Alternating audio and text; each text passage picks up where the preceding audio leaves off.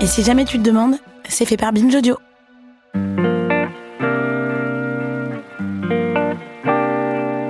Mes très chers amis, bienvenue dans ce deuxième volet de notre série sur le célibat.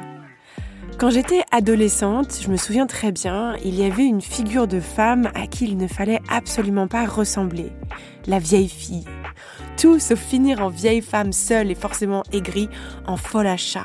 Agitée comme un épouvantail inconscient, la figure de la vieille fille permet de conditionner nos comportements. Elle vise à nous faire rester bien sages, bien dociles, bien gentils avec les garçons. Pire, elle nous prive de la sororité entre générations.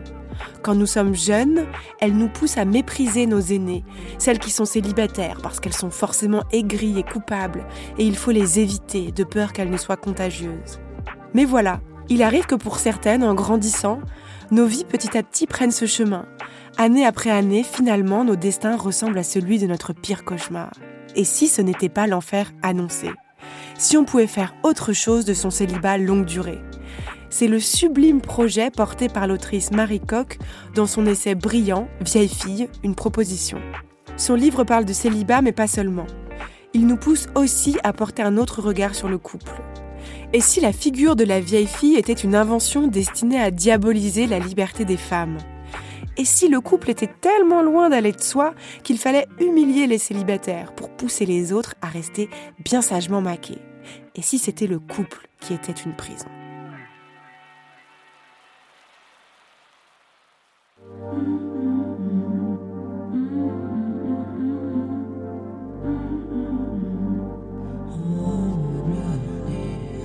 Non mais laissez-moi parler, c'est vraiment insupportable. On peut plus rien dire. Vraiment, c'est n'importe quoi. On peut plus rien dire. Et la prochaine fois, ça sera quoi? On hein? peut plus rien dire. Qu'est-ce que c'est que ça? On peut plus rien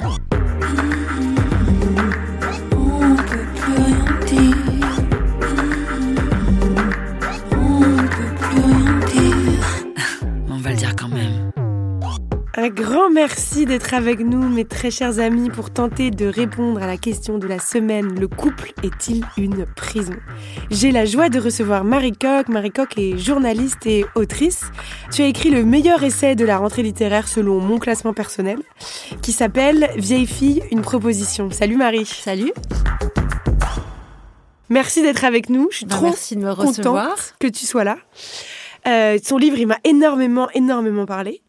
Et tu racontes dans, ton livre, euh, à peu près au début d'ailleurs, qu'un jour tu as décidé donc de ne plus chercher l'amour, de te retirer euh, de ce jeu-là. Est-ce que tu peux nous raconter comment as-tu pris cette décision? Comment est-ce qu'elle a mûri en toi? Alors, quand on parle de décision, c'est peut-être un petit peu fort parce que euh, je me suis rendu compte pratiquement a posteriori en fait que j'avais pris cette décision-là. Mais en tout cas, euh, vers l'âge de 37-38 ans, euh, bah, c'est l'âge où on se dit il faudrait vraiment commencer à se caser. Si on veut faire un enfant, c'est maintenant. Euh, quel serait le bon euh, amoureux géniteur, euh, etc., etc. Et donc là, j'étais effectivement dans une quête un peu effrénée et une quête qui ne marchait pas, euh, parce que je n'allais que de déception en déception. Et je me suis dit, et ça me rendait très malheureuse surtout. Donc je pleurais, je c'est vrai que c'est des, années où j'ai beaucoup pleuré, notamment sur la question de l'enfant, parce que je me disais, voilà, ça, ça va pas m'arriver, je comprends pas pourquoi. Enfin bon, on est nombreuses à être passées par ce moment-là. Et en fait, bizarrement, euh, il y a eu un moment où je me suis dit, alors soit je continue effectivement à rejouer encore au même jeu, avec les mêmes données, et a priori je vais pas gagner, je vais pas me mettre à gagner, ou alors je fais une pause. Et c'est vrai que je me suis dit, je vais arrêter le dating, je vais arrêter d'attendre, je vais arrêter de chercher. Et au départ, c'était, euh, je m'étais dit quelques jours, quelques semaines, quoi. euh, voilà, je me suis dit, je vais mettre au vert, quoi. Je vais euh, reprendre un peu mon souffle. Et puis les semaines sont devenues des mois. Et puis les mois ont fait deux ans. et au bout de deux ans, en fait, je me suis rendu compte que j'avais pas envie d'y retourner. Je me voyais en train de dire euh, non, mais ouais, je vais m'y remettre, mais euh, plutôt demain. Plutôt demain, euh, plutôt demain, et que demain n'arrivait pas. Et puis surtout, j'avais gagné en fait en tranquillité physique et en tranquillité mentale. Et je me suis rendu compte que pendant ces deux ans où je me suis complètement retirée du jeu, euh, j'ai eu le temps de m'intéresser à beaucoup de choses, à créer d'autres relations avec les gens, euh, à envisager le futur et le présent d'une autre façon. Donc ça a été la révélation, elle est venue euh, à ce moment-là, quoi. Tu dis que ça a eu même un impact physique. Tu t'es senti habiter ton corps différemment? Oui, en fait, de reprendre possession de son corps et surtout de pas. Alors c'est être un petit peu bizarre de le dire comme ça, mais de quand on est à la recherche de quelqu'un, comme ça, en fait, son corps, ça devient aussi une sorte de moyen de transaction. Mhm. Et de plus, que ce soit plus un moyen de transaction, que ce soit plus un moyen de séduction, que ce soit, euh, et surtout que ce soit un espace fermé à l'extérieur. Euh, voilà, moi, ça m'a fait énormément de bien, en fait, de me dire, OK, mon corps, il est à moi, euh, mes frontières corporelles, elles sont bien définies, et pendant, voilà, il, va y avoir ce temps où je vais être la seule à habiter ce, ce corps. Et ça, ça m'a fait énormément de bien aussi. C'est très fort la métaphore que tu emploies, un, moyen de transaction, mais c'est vrai que quand on est sur le marché euh, de l'amour ou dans le game du dating, euh, son corps, oui, ça peut être un avantage ou un désavantage. Enfin, c'est une monnaie presque, exactement. Ouais, ouais, c'est une monnaie. Et puis il y a cette pression de devoir euh, l'entretenir. Bon, enfin, moi, j'essaie quand même de, l'entretenir malgré tout, mais maintenant, je vais avoir un entretien qui va être plus sur. Oui, sur toi, tout pour, le, pour ton bien-être à toi, tes capacités etc. Mais il y avait cette idée. Et puis surtout que ce corps pouvait être. Enfin, qu'on pouvait y rentrer par effraction. Euh, euh, voilà, c'est ça en fait. C'est je ne voulais plus personne, enfin voilà, de façon littérale euh, et, symbolique, je ne voulais que plus personne ne rentre, quoi.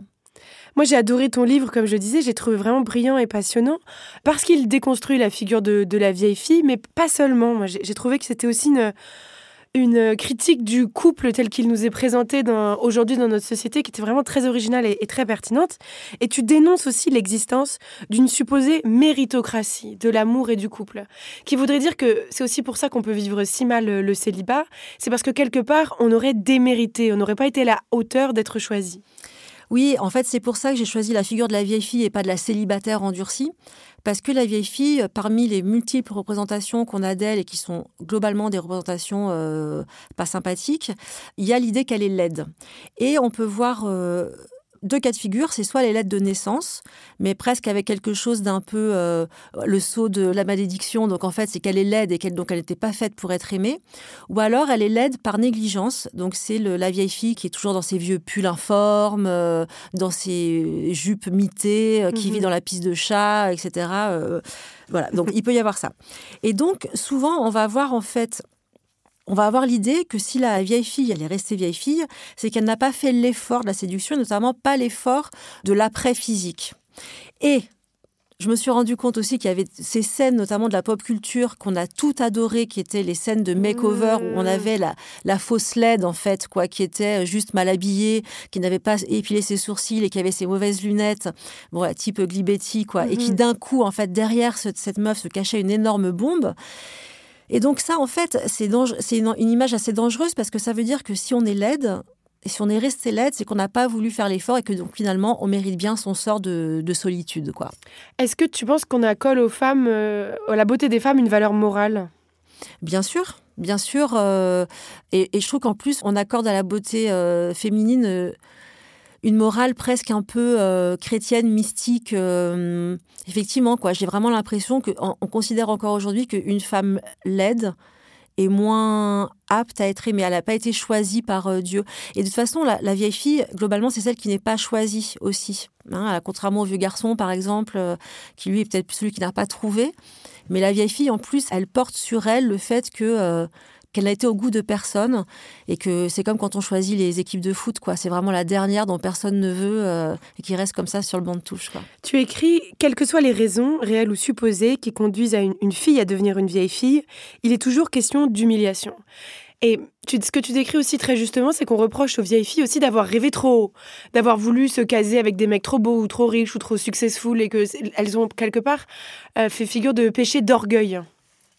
Oui, alors euh, c'est vrai, il y a vraiment cette idée qu'elles ont fait les difficiles. C'est ça. Et que c'est bien la, la, punition est tombée, quoi. Elles ont fait les difficiles et ben elles n'ont rien gagné. Et ben voilà.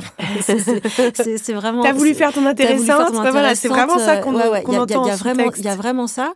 Et c'est aussi même avant de revoir, euh, de ne pas accepter en fait de revoir ces standards à la baisse.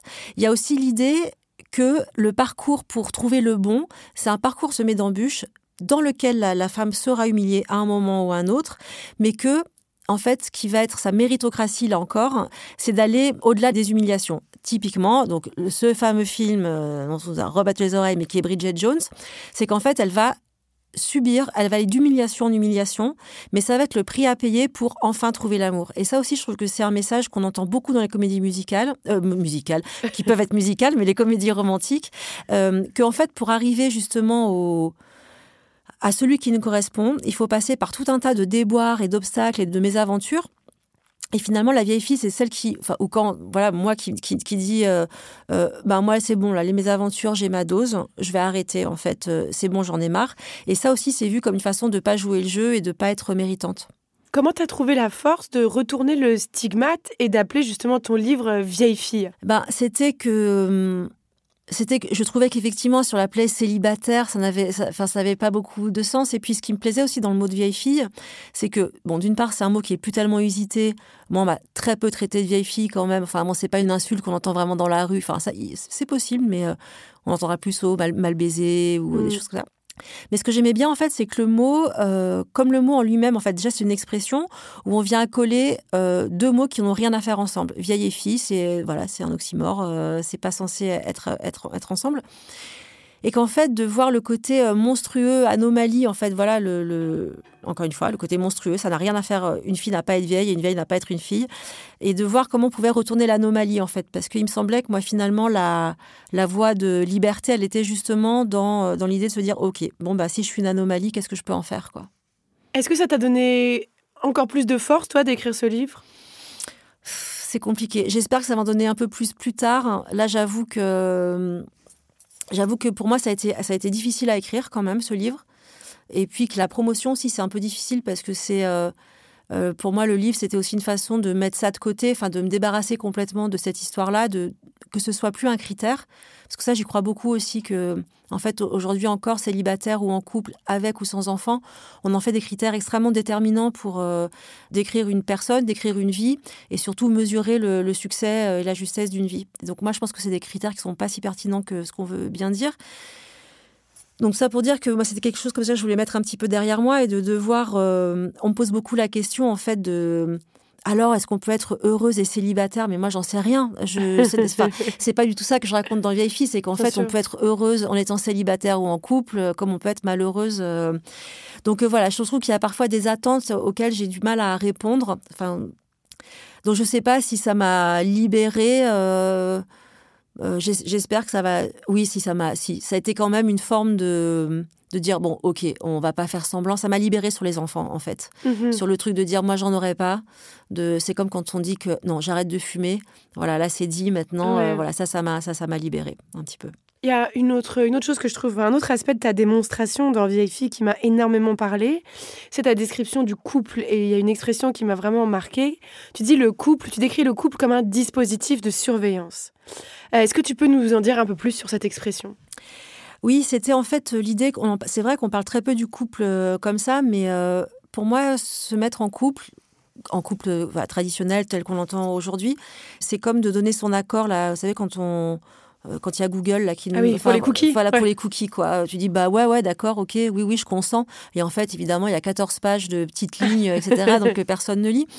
Et en fait que euh, pour moi le couple enfin pour moi et de ce que je peux observer euh, quand même autour de moi c'est que l'idée de se mettre ensemble de partager son espace de partager son temps éventuellement partager les ressources financières ça donne lieu à une sorte de contrat qui peut être tacite ou non.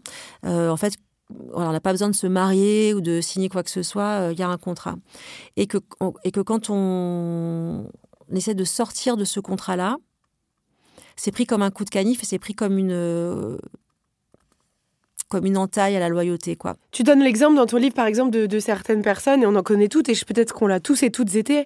On se dit, ah mais non, mais par exemple, si je perds tant de peau, si je prends du pot, si je change de métier, euh, peut-être je vais perdre l'amour euh, de mm. mon ou de ma compagnon, parce que c'est pas... Euh, il y aura un mensonge sur la marchandise. Exactement. on m'a déjà dit ça, par exemple, ouais, s'il y a eu mensonge sur la marchandise, mm. parce que tu changes, et en plus, en même temps, tout le monde change. Donc, quelque part, c'est ça que je trouve très riche dans ta démonstration, c'est que ça montre aussi à quel point ça peut devenir une entrave oui, parce qu'effectivement, ce contrat qui, euh, ce contrat qui est passé, c'est un contrat qui est passé à un moment donné, et on considère que ça doit rester tel quel euh, tout au long de la vie euh, passée, passée ensemble. Et comme on considère qu'effectivement le moindre changement de direction, quoi, ça peut être vu comme une trahison, on est soumis de toute façon à la surveillance de l'autre. C'est-à-dire que l'autre se sent le droit de dire ah ouais mais c'est pas ce qu'on avait prévu et j'ai bien vu, j'ai bien repéré que là ce que tu étais en train de faire c'était pas ce qu'on avait dit. Et hum, et ça, je trouve ça terrifiant, honnêtement. Et c'est une, surveillance à laquelle on se soumet sans faire attention, encore une fois, comme quand on accepte euh, les cookies. Et moi, ça m'a fait aussi réfléchir sur parce que moi, je trouve que c'est insupportable de me soumettre à cette surveillance. Mais moi-même, quand je suis en couple, je suis un peu limite là-dessus. Euh, parce que moi-même, je surveille, évidemment. Quoi. J'ai pas envie de... J'adorais être cette femme qui dit, mais bien sûr, mais pars trois mois à Vegas, ne m'écris pas. Et quel, que soit ce qui se passe, mon amour pour toi ne sera pas entaché, mais moi, c'est pas le cas en réalité. Et donc, je crois que c'était aussi intéressant de, de voir. Euh, en fait, vieille fille, c'est toujours. Toute l'idée de vieille fille, c'était aussi de dire tout ce qu'on appelle amour, qu'est-ce que c'est exactement quoi En fait, que sous l'amour, il y a aussi des dispositifs, des attentes, des, des loyautés qu'on tisse, euh, qui me semblent pas forcément nécessaires, mais qui sont difficiles à déconstruire aussi, quoi. Tu donnes en exemple la chanson de Charles Aznavour, euh, mhm. Tu te laisses aller. Alors, on n'a pas le droit de diffuser un extrait, mais j'aimerais vous lire euh, quelques. Enfin, vous en lire un couplet. Euh, donc il s'adresse à sa compagne, à sa, femme. Il dit Tu te laisses aller, tu te laisses aller. Si tu voulais faire un effort, tout pourrait reprendre sa place. Pour maigrir, fais un peu de sport. Arrange-toi devant ta glace. Accroche un sourire à ta face. Maquille ton cœur et ton corps. Au lieu de penser que je te déteste et de me fuir comme la peste, essaye de te montrer gentille. Redeviens la petite fille qui m'a donné tant de bonheur. Et ce type de reproche, c'est jugé encore aujourd'hui légitime à mhm. l'intérieur d'un couple. Oui, mais comme on, va dire... Euh, euh, même l'inverse pourrait être vrai, quoi. On pourrait très bien euh, dire oh, mais là, mon mec, il a trop grossi, c'est dégoûtant, etc. Bon, bref, on a ce truc de. Mais moi, par exemple, j'ai entendu des choses du type si par exemple, il y a un couple où, par exemple, on, on, se rencontre et tout le sel de la rencontre au début, c'est d'aller boire des coups au comptoir, par exemple. Mhm. On a été nombreux à faire ça et c'est vrai que c'est des moments super. Bien sûr.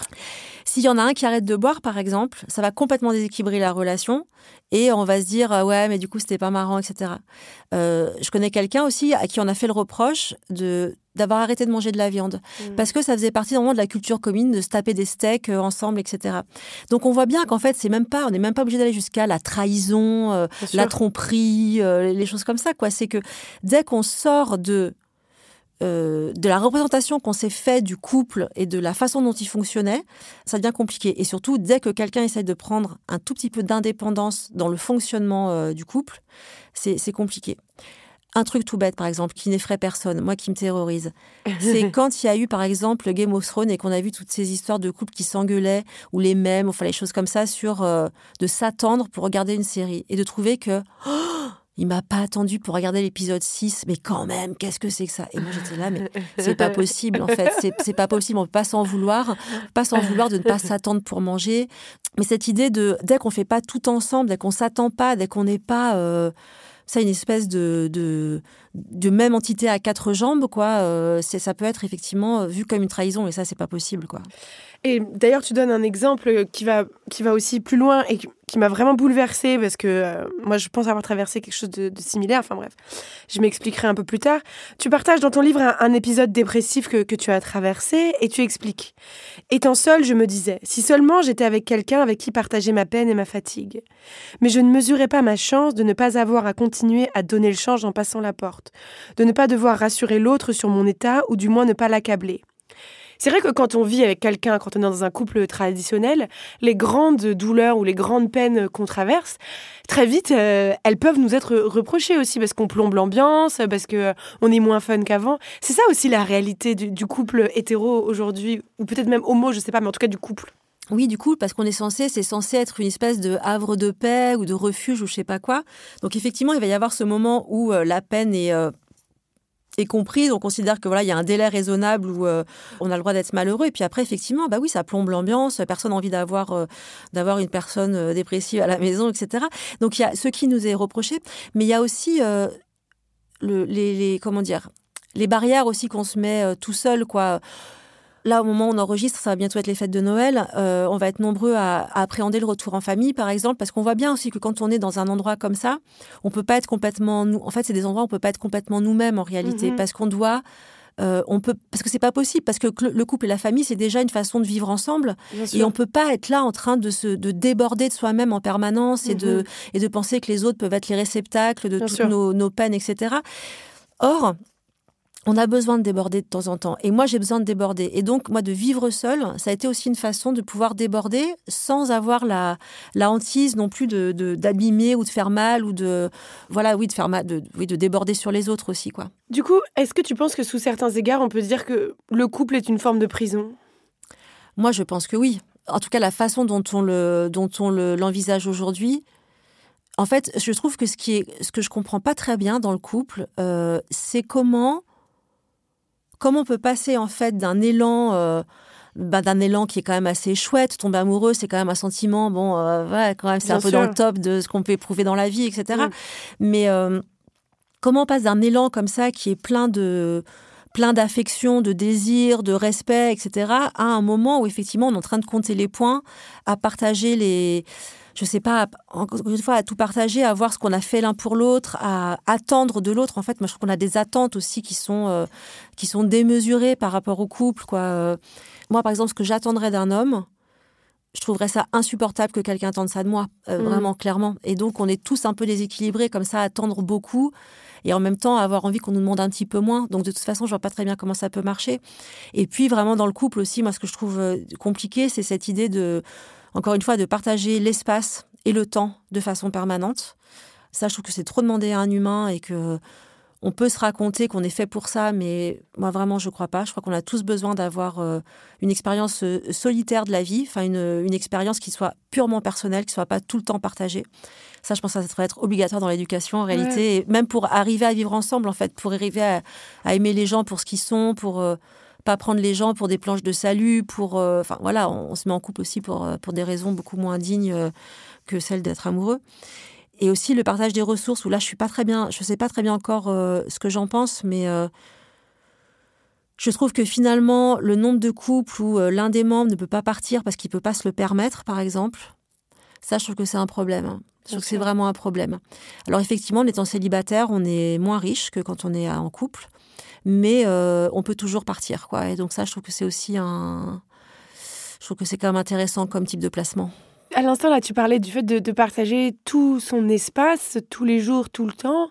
Euh, c'est vrai que, par exemple, même cette attente qui paraît comme une évidence que quand on est amoureux, on veut dormir ensemble tous les soirs, elle peut être totalement... Euh, elle peut être vécue de manière complètement euh, considérée comme complètement absurde ou complètement euh, si on dort mal tous les soirs avec la même personne notre vie elle va devenir rapidement un enfer quoi.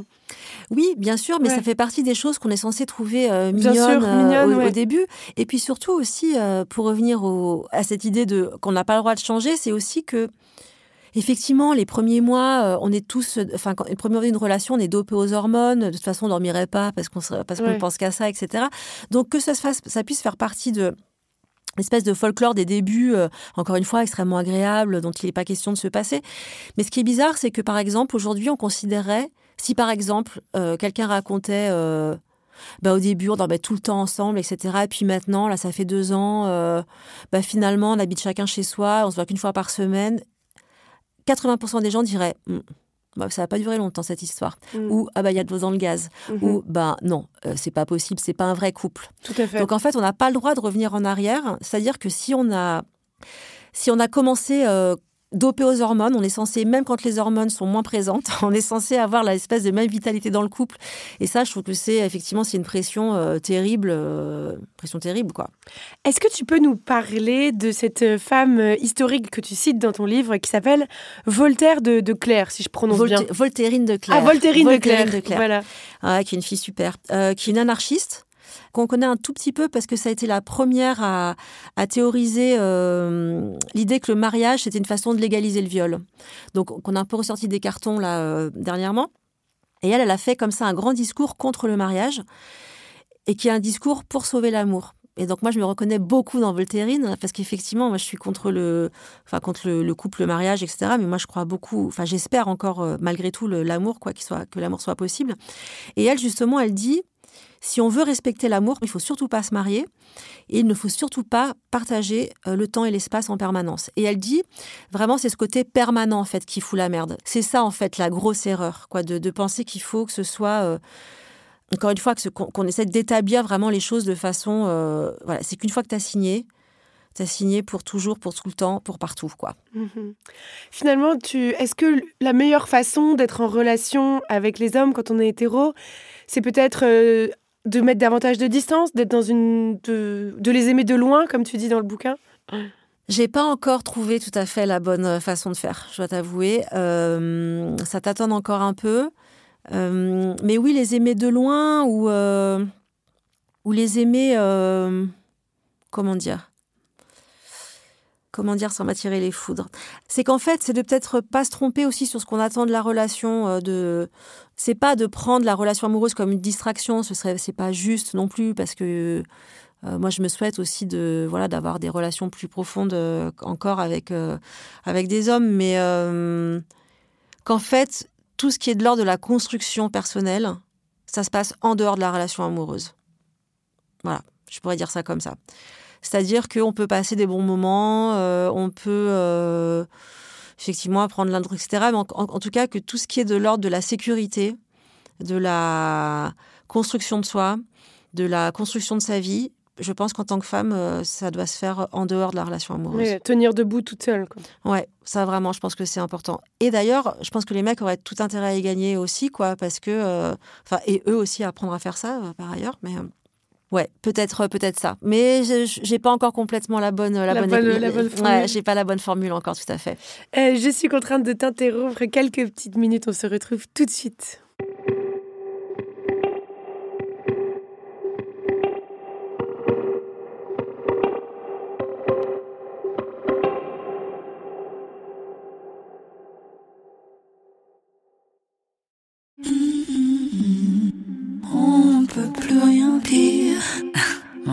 Même. Un grand merci d'être avec nous, c'est toujours On peut plus rien dire. Nous sommes avec Marie Coq en train de nous demander si le couple peut devenir une prison et comment aimer de, de meilleure façon. Voilà. La façon dont nous avons été élevés, nous les meufs hétéros, les femmes hétéros, et à tant attendre de l'amour, des passions amoureuses, euh, est-ce que c'est si on retravaille pas, si on se délivre pas de tout ça, euh, presque une, amputation de notre puissance politique, un, hold-up sur notre intelligence euh, Est-ce que c'est un, hold-up sur notre intelligence, euh, notre puissance? Alors après, moi, sur le concept de puissance, je suis toujours un peu mal à l'aise. moi, j'ai pas très envie d'être puissante en réalité. Moi, j'ai envie d'être tranquille. et puis, la puissance, c'est aussi l'idée de, je sais pas, de devoir exister. Enfin, Bon, la puissance, c'est un concept qui me dérange un peu. Moi, ce que, je, ce que je voulais dire, juste peut-être pour clarifier, j'ai peut-être pas été assez claire, c'est plutôt aussi toute l'énergie, le temps que ça mm. peut nous demander. C'est autant d'énergie et de temps qu'on ne met pas à faire autre chose. Alors ça, sûrement, ça c'est vrai, euh, ça c'est vrai. Rétroactivement, ce qui m'effraie, c'est effectivement le temps de cerveau que ça m'a que ça m'a pris, quoi. Enfin, c'est euh, c'est vertigineux, quoi, quand euh, je regarde ça, je regarde ça a posteriori. Mais ça nous confisque aussi. Après, je trouve que ce qui est très compliqué, c'est que nous, on a été élevés dans cette idée-là de, de l'amour, c'est un peu passif. Et que malheureusement aussi, je crois que les garçons hétéros sont pas tellement élevés dans l'idée de, de désirer des femmes euh, qui sont indépendantes et qui n'aient pas trop besoin d'eux. Quoi. Donc, euh, c'est là aussi où c'est un peu compliqué, c'est que se déconstruire, c'est une chose. Mais se déconstruire, c'est un passage qui peut être parfois pas hyper bien vécu. Et puis aussi, ce que je, ce que je constate chez moi et euh, aussi autour, autour de moi, c'est que c'est une chose de déconstruire intellectuellement. Moi, par exemple, intellectuellement, il y a des choses où je suis extrêmement claire sur euh, ce dont je veux plus, euh, ce qui me paraît insupportable, etc. Émotionnellement, j'y suis pas encore tout à fait.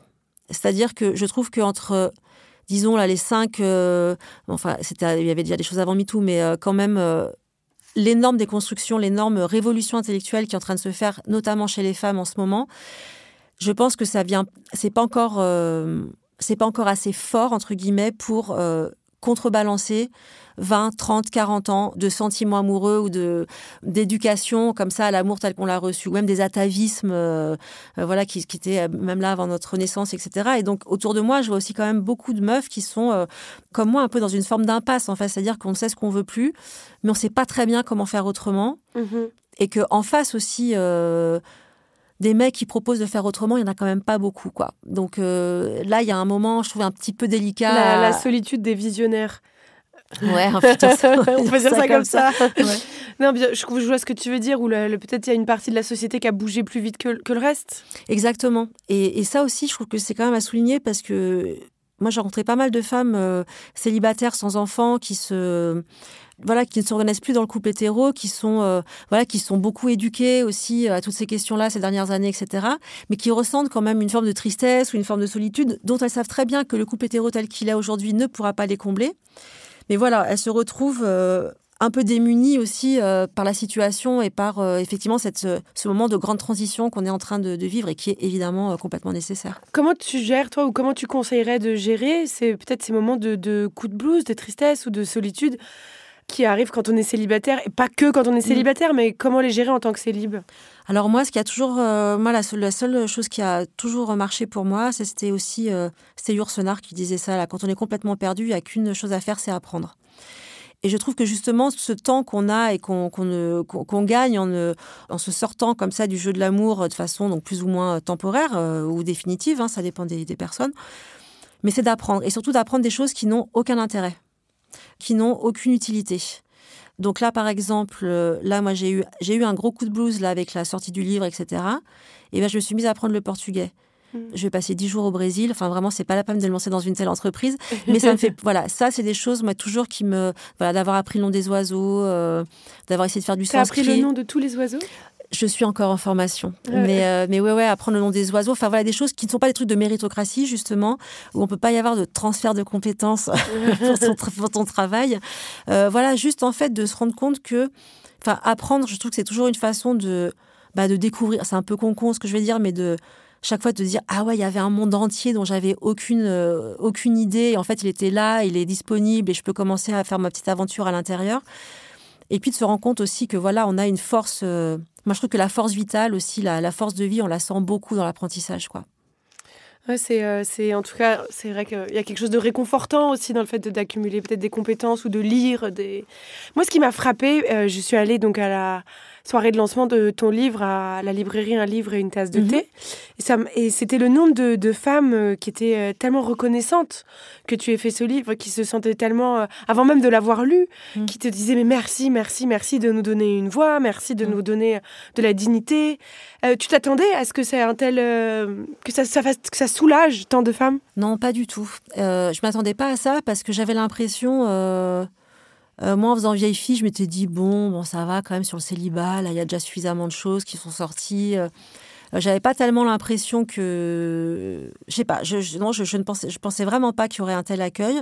Et surtout, ce qui m'a surpris, c'est que je pensais quand même m'adresser plutôt aux femmes à partir de 35 ans, quoi, globalement. Et que notamment dans les librairies, j'ai vu beaucoup de, et aussi, voilà, on m'envoie aussi des messages et des femmes quand même qui sont très jeunes et qui me disent, alors qu'elles ont 22, 23, 24, 25, mais, mais vous pouvez pas savoir euh, le soulagement que c'est. Je me dis, mais c'est quand même dingue qu'à cet âge-là, la pression, notamment sur les enfants et le couple, soit déjà aussi forte. quoi. Et ça, j'étais euh, surprise parce que moi, en vieillissant, j'ai plutôt l'impression que les plus jeunes générations sont beaucoup plus euh, tranquilles avec ça, etc. Eh ben, pas tant que ça non plus, quoi. Pas tant que ça non plus. Donc, bon, c'était une, c'est ça, c'est ça, ça m'a surpris, ouais. Euh, il y a un passage de, ton livre qui est particulièrement euh, intime, c'est un, chapitre qui s'appelle euh, Ce que j'ai oublié de vous dire. Alors là, on aborde un, sujet très sensible, je vais essayer de prendre le maximum de, de, de précautions. Sans trop dire de quoi il s'agit Ah, tu veux pas dire de quoi il s'agit? Non, si, ça, si tu veux, non. D'accord, ben, d'accord. Donc c'est un événement très douloureux et traumatique, on peut le décrire comme ça mhm, Très bien. qui a pu avoir un impact sur la suite de toute ta vie sentimentale et qui pourrait avoir été si douloureux euh, qu'il a bloqué un peu les, portes de ton cœur, pour le dire de manière un peu cucu, mais c'est un peu ça aussi la, réalité. Et on a coutume de croire dans notre culture populaire que l'amour triomphe toujours, l'amour revient toujours, etc. Et moi, j'ai trouvé qu'il y avait quelque chose de très beau à dire, eh bien peut-être que parfois, euh, on vit de telles épreuves que notre vie change de trajectoire. Et c'est tout, et c'est comme ça. Oui, euh, effectivement, c'était c'était aussi pour ça que je voulais le raconter. Enfin, d'une part parce que moi, je ne, peux pas savoir, parce qu'évidemment, je n'ai pas vécu une vie sur cet événement-là, donc je ne peux pas savoir quelle aurait été cette vie-là euh, si cet événement n'avait pas eu lieu.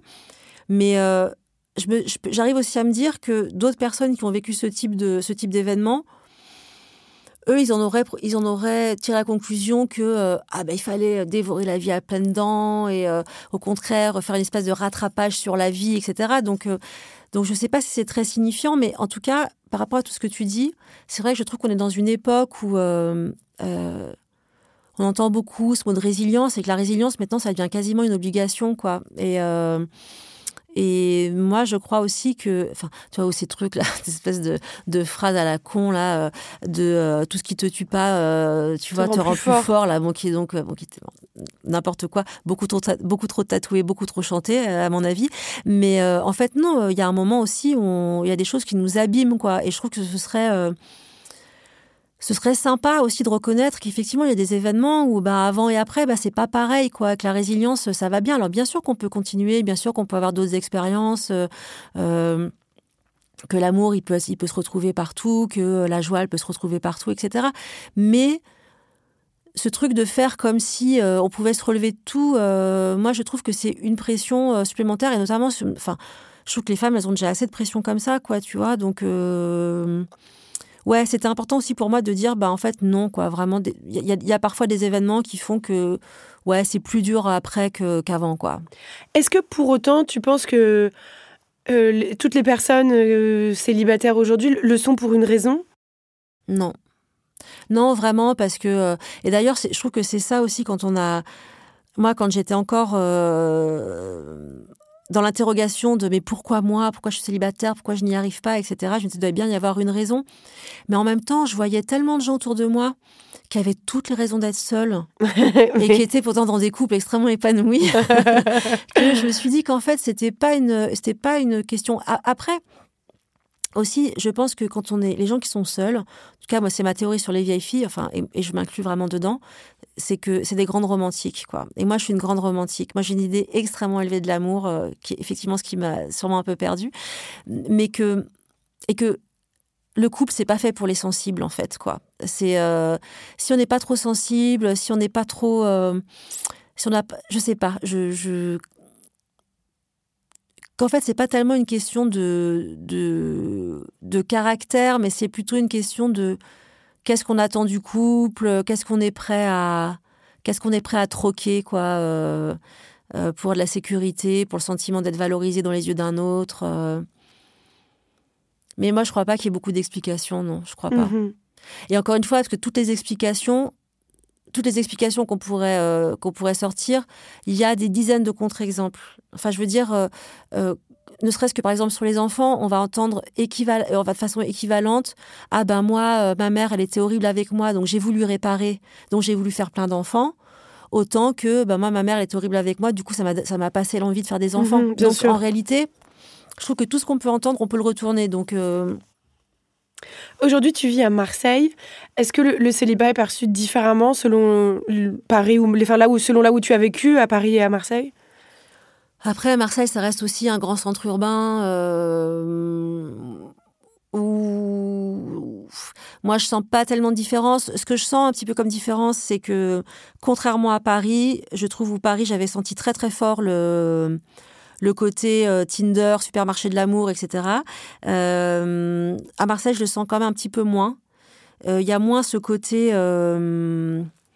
surconsommation, voilà, qu'on sentait à Paris pour l'amour et pour le reste. Hein, d'ailleurs, ça, je trouve que c'est quand même un petit peu moins fort. Mais non, ça, je trouve c'est compliqué. Après, je, quand on reste quand dans les centres urbains, dans les, dans les centres urbains, par contre, je trouve c'est compliqué de faire des, des, des comparaisons. Et moi, de ce que je raconte dans Vieille Fille, c'est plutôt ça, quoi. C'est plutôt la, le célibat dans les milieux urbains. C'est évident que si j'avais, euh, si j'étais née euh, dans la campagne, de parents agriculteurs, et qu'on me, foutait la pression pour euh, et me marier, reprendre la ferme familiale, ce serait sûrement pas la même expérience. Hein. J'en suis bien, bien consciente. Comment faire pour créer d'autres modèles de, soutien, de solidarité, d'autres refuges, d'autres foyers d'amour que, que le couple, selon toi? Alors, ce serait, euh, je pense que la première euh, solution, euh, qui est une solution qui est parfois qu'on vit bien et parfois qu'on vit un peu moins bien, mais c'est d'accepter une forme d'impermanence, c'est-à-dire qu'il y a des, qu'il y, a, comme ça des poches des poches d'accueil, des poches d'amour, de, de soutien qui sont qui peuvent être plus ou moins mouvantes. Enfin, c'est-à-dire qu'elles sont là, mais elles sont plus ou moins grosses selon, selon les moments, selon les, euh, donc les amis, bien sûr, euh, enfin les amis, les amis par-dessus tout, évidemment, toujours. Euh, mais aussi, ce que je trouve intéressant, et ça j'ai vu ça beaucoup parmi mes, amis qui sont dans les, dans les milieux queer et qui ont développé justement des formes de solidarité un peu différentes, c'est que les logiques dans la famille et dans le couple, c'est qu'on va aider en fait les gens qui sont les plus proches de soi. Donc on va considérer que c'est tout à fait normal de tout faire pour ses enfants, même si on se comporte hyper mal avec le gars en bas de la rue, par exemple. Euh, et, c'est vrai que là, dans les groupes queer que j'ai pu fréquenter, il y a vraiment cette idée aussi de d'être solidaire avec les gens qui en ont besoin au moment où ils en ont besoin. Et que justement ces, solidarités elles peuvent être mouvantes. Et que effectivement quand il y en a un qui est sorti de la qui est sorti de la merde euh, les efforts collectifs vont vers quelqu'un d'autre qui en a plus qui en a plus besoin. Mhm. ça je trouve c'est une idée extrêmement intéressante qu'on n'a pas du tout assez explorée euh, voilà dans les milieux hétéros et puis c'est de, c'est de, c'est aussi de, comment dire, de d'accepter qu'on met pas tous ses œufs dans le même panier. je sais pas, sais pas comment dire ça autrement, mais c'est vrai que je trouve que ce qui est délicat avec le couple, c'est qu'on demande tellement de choses au couple. Quoi. On demande d'être à la fois le lieu de l'émerveillement, de l'amour, de l'affection, du désir sans cesse renouvelé, mais aussi de la sécurité financière, de la construction du patrimoine, euh, le refuge en cas de, en cas de problème, etc. Donc personne ne peut faire ça. C'est pas humain, en fait, de demander ça à quelqu'un. Euh. Bien sûr. Et je trouve que c'est intéressant aussi de, de voir que dans les relations, avec n'importe qui, en fait, on peut jamais demander tout à quelqu'un. Et, euh, et, parfois, il y a des reproches qui sont faits au sein des couples que je peux entendre aussi parfois au sein de groupes d'amis. Et, euh, et en fait, si on accepte de justement de ne pas appartenir à quelqu'un en particulier et que personne en particulier ne nous appartienne, mais qu'on est comme ça dans un truc un peu plus collectif, euh, on peut aussi moins demander aux gens. Mhm. Et ça, je pense que c'est une. je pense que c'est une piste à explorer. Faire communauté autrement. Faire communauté autrement en demandant moins aux gens. En fait. Donc évidemment, en apprenant à être plus, enfin, plus autonome, euh, en apprenant à vivre seul, euh, encore une fois, qui devrait être un prérequis avant toute mise en relation avec quelqu'un, mais aussi de voilà de se dire que euh, voilà on peut trouver euh, certaines choses à un moment euh, chez quelqu'un d'autre, enfin un truc d'impermanence, ça j'y ça j'y crois beaucoup.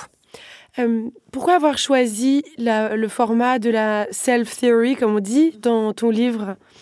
Parce que moi, je n'ai pas d'avis sur la question en réalité. Enfin, C'est-à-dire que euh, moi, je ne sais pas si être vieille fille, c'est. Euh, en fait, j'avais très peur. Je, vais, je vais le dire autrement. J'avais très peur, en fait, en faisant ce livre, euh, que ce soit perçu comme un, livre qui dirait ah ouais, mais en fait, les vieilles filles, on les a toujours pris pour des connes. En fait, elles sont trop badass. C'est trop les meilleures de la terre, etc. Et de faire un, c'est une espèce de retournement de stigmate un peu à la fois didactique et puis un peu un peu, euh, voilà, une espèce de, d'assertivité euh, qui, qui, moi, m'intéressait assez peu.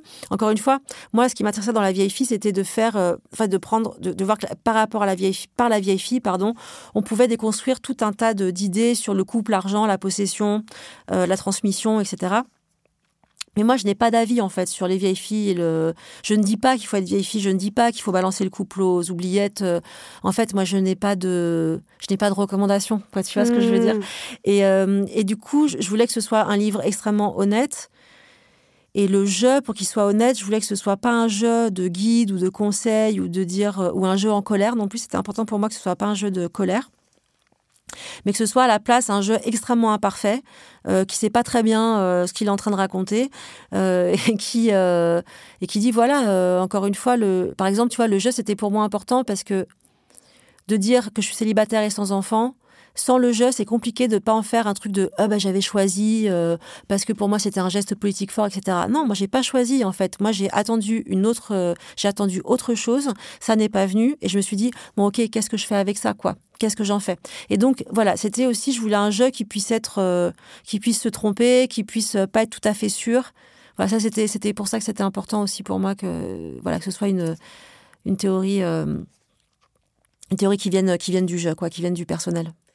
Est-ce que, juste avant de, nous quitter, euh, quels, sont les, auteurs ou les autrices qui t'ont inspiré dans, ton écriture? Est-ce que, si tu n'as pas de recommandation mhm. euh, euh, idéologique à faire, est-ce que tu aurais une recommandation littéraire ou, à nous faire?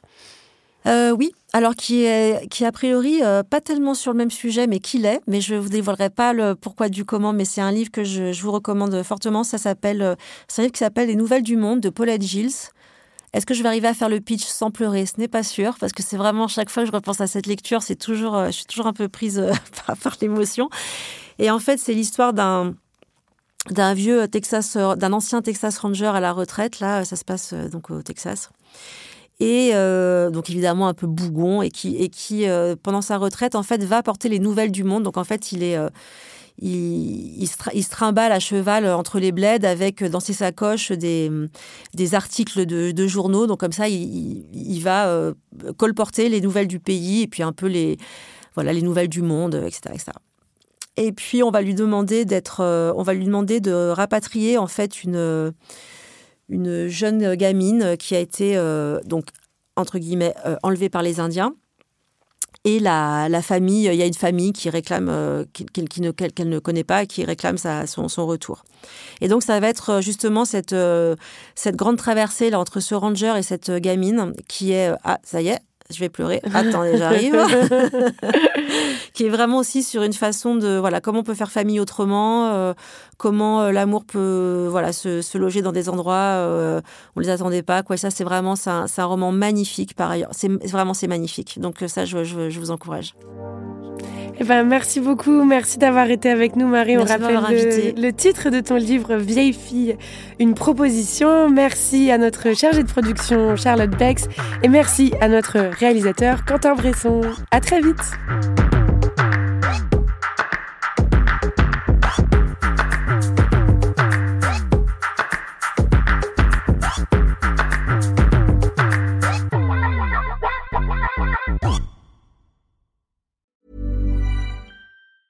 Normally, being a little extra can be a bit much, but when it comes to healthcare, it pays to be extra.